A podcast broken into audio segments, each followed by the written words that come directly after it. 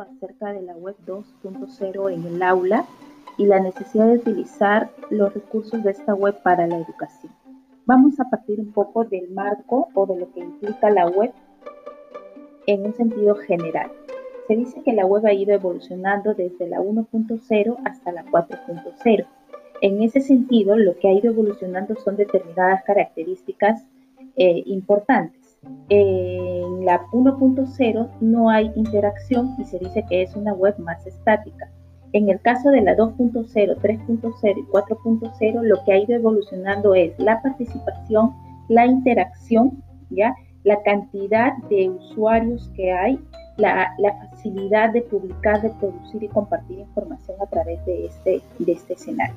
Entonces, en la 4.0 ya hablamos de una interacción mucho más, eh, mucho más eh, caracterizada por la realidad virtual, por una web más personalizada, por una inteligencia artificial, por una identidad digital, pero lo que sigue siendo de pronto transversal a toda esta evolución es el hecho de la participación, interacción y participación, desde la 2.0 a la 4.0. En ese sentido, la web nos ofrece, nos ofrece un sinfín de recursos, de herramientas, etcétera, para poder interactuar.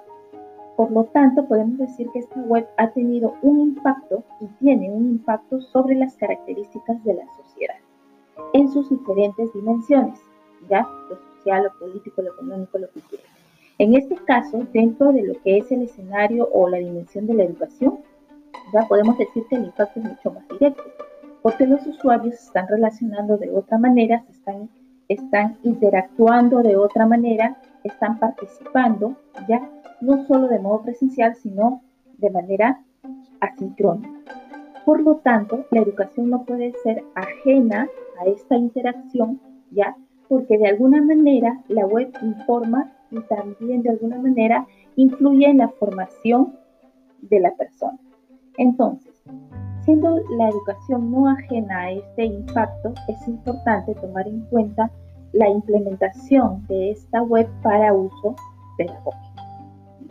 Entonces, un mundo en donde se caracteriza porque va evolucionando en torno a la tecnología y que eso da como resultado el manejo de nuevos recursos y herramientas y eso permite nuevas características en la participación, interacción y construcción de información, de criterios para ello, obligan, impactan, influyen en la educación para tomar nuevos puntos de partida en la formación de la persona en los diferentes niveles de esto.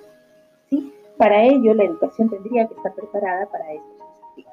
Bueno, espero tener la oportunidad de poder seguir conversando con ustedes. Ha sido un gusto un poco poder entender lo que implica la web en el sentido educativo.